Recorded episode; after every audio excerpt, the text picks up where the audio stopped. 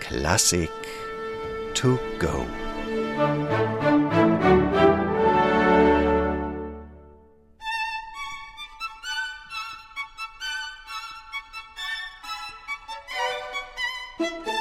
Auf diesem Gebiet machte ihm so schnell keiner was vor.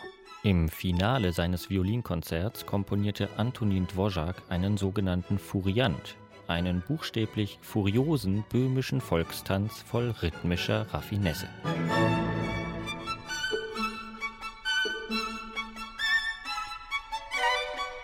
Dieser explizit tschechische Tonfall verlieh Dvořáks Werken Individualität und kam auch beim Publikum gut an.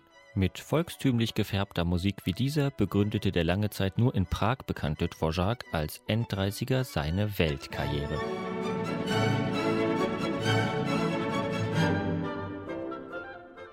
Die Idee zum Violinkonzert kam von Dvořáks Verleger Fritz Simrock. Dem war der Prager Newcomer im Jahr 1877 vom größten Star seines Verlagshauses empfohlen worden, von Johannes Brahms. Simrocks Karriereaufbauprogramm für den neuen Fang aus Böhmen lässt sich auf eine einfache Formel bringen. Lässt Brahms die Kassen klingeln, versuch's mit Dvořák gleich nochmal. Fürs Erste also setzte der kluge Verleger Dvořák an dieselben Sachen, mit denen Brahms schon gepunktet hatte. Dem Verkaufsschlager der ungarischen Tänze von Brahms ließ Simrock die slawischen Tänze von Dvořák folgen und kaum hatte das Violinkonzert von Brahms am Neujahrstag 1879 seine Premiere gefeiert, da erreichte Dvořák auch schon ein Brief von Simrock. Wollen Sie mir ein Violinkonzert schreiben? Recht originell, kantilenenreich und für gute Geiger?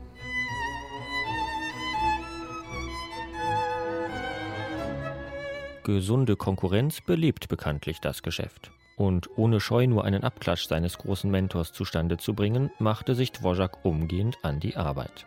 Schon hoffte man der Musikwelt bereits wenige Monate nach Brahms Violinkonzert das Pendant aus Dvořáks Feder präsentieren zu können, da grätschte ein Geiger dazwischen.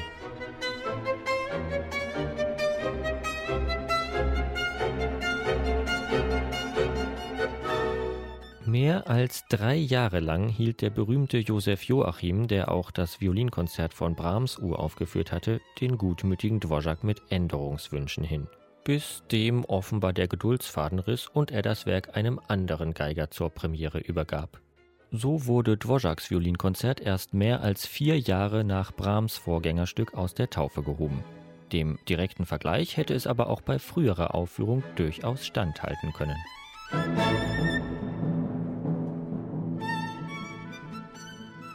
Wie Brahms lag es auch Dvořák am Herzen, Solopart und Orchester ganz gleichberechtigt zu behandeln. Das zeigt sich schon in den ersten Takten des Werks.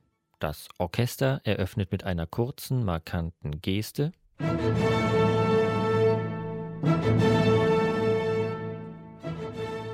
Sofort darauf antwortet die Violine mit einem liedhaft melancholischen Gedanken.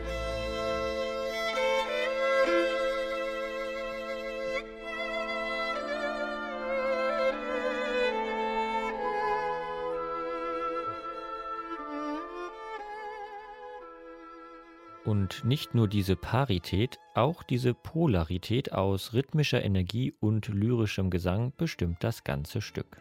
Mal trumpft die Geige auf, als wolle sie mit stolz geschwellter Brust eine patriotische Grundsatzrede halten.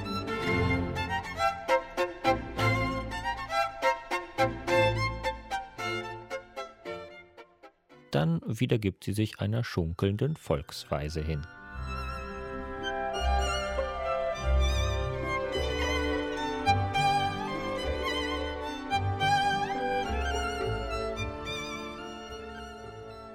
Mit der Intuition eines böhmischen Musikanten verpasste Dvořák seinem Violinkonzert damit eine ganz eigene Form und Stimmung.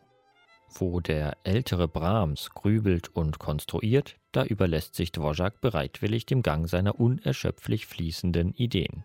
Bevor etwa der erste Satz überhaupt ein anständiges Ende gefunden hat, schließt sich schon der Gesang des zweiten Satzes an, wie eine Fortsetzung des unendlichen Melodiestroms.